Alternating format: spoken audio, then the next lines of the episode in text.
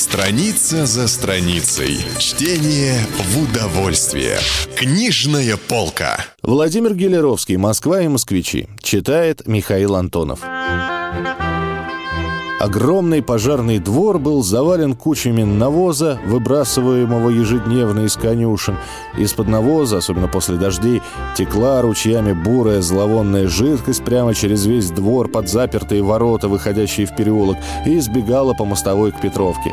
Рядом с воротами стояло низенькое каменное здание без окон с одной дверью на двор. Это морг. Его звали часовней, он редко пустовал. То и дело сюда привозили трупы, поднятые на улице или жертвы преступлений. Их отправляли для судебно-медицинского вскрытия в анатомический театр или по заключению судебных властей отдавали родственникам для похорон. Бесприютных и беспаспортных отпевали тут же и везли на дрогах в дощатых гробах на кладбище. Дежурная комната находилась в правой стороне нижнего этажа, стена в стену с гаупвахтой, а с другой ее стороны была квартира полицейского врача.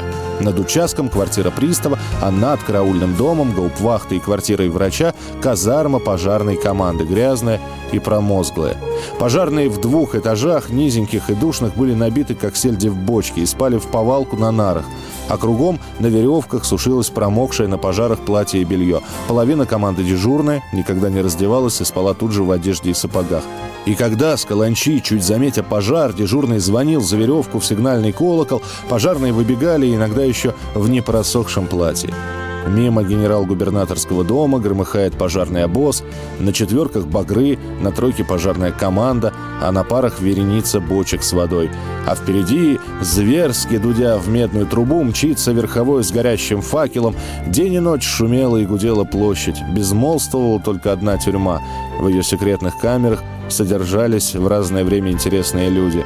В 1877 году здесь сидел шлиссербуржец Николай Александрович Морозов. Спичкой на закоптелой стене камеры им было написано здесь первое стихотворение, положившее начало его литературному творчеству. Кругом непроглядную серую мглой Степная равнина одета И мрачно и душно в пустыне глухой И нет в ней ни жизни, ни света.